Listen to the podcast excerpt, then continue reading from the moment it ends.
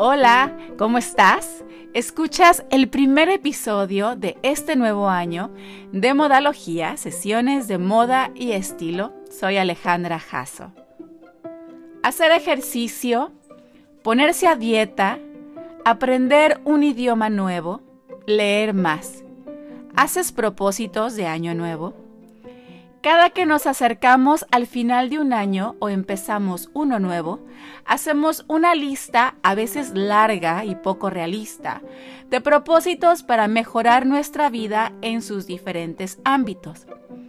Pero muy pocas veces consideramos nuestra imagen personal en ese listado, a menos que de ejercicio se trate. Por lo tanto, te dejo cuatro propósitos bastante sencillos para que este 2021 luzcas cada día tu mejor versión. Empezamos.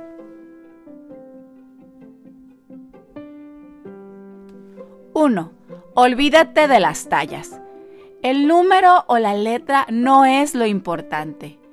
Viste el cuerpo que tienes hoy concentrándote en cómo te queda la prenda en su fit, que te quede perfecta, que enmarque tu cintura, que cierren correctamente todos los botones, que no parezca, como decimos, que vas a dar el botonazo, que cuelgue perfecto de los hombros y que no vayas por la vida con largos de pantalones, faldas, vestidos que no te favorezcan. Y si tanto te molesta el número que ves en la etiqueta, toma unas tijeras, córtala y eventualmente se te olvidará qué talla era. 2. Utiliza la ropa interior adecuada. Las evidencias de ropa interior en tu atuendo pueden arruinarlo totalmente. Que se marquen las líneas de las costuras o se note el color de los calzoncillos, así como los bordes del sostén a través de una prenda, pueden hacer que tu imagen parezca descuidada.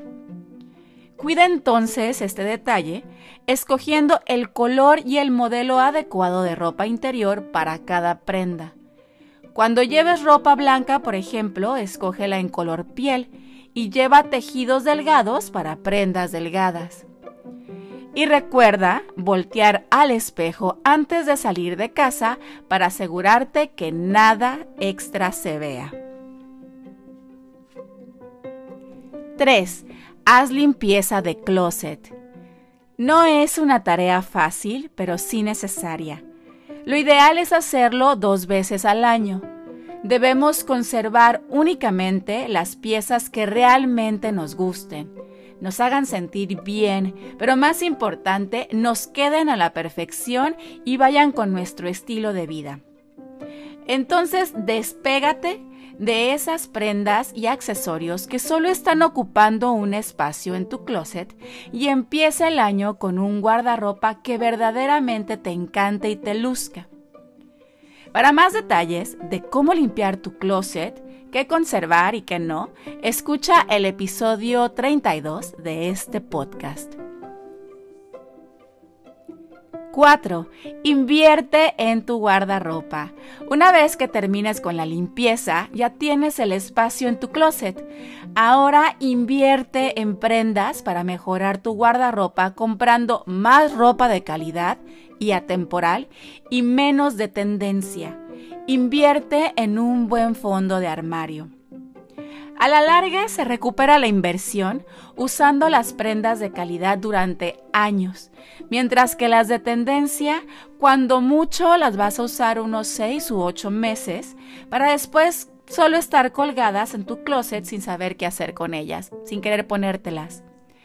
Puedes empezar comprando ese abrigo o chamarra que siempre has querido o qué tal una bolsa de excelente calidad en un color clásico.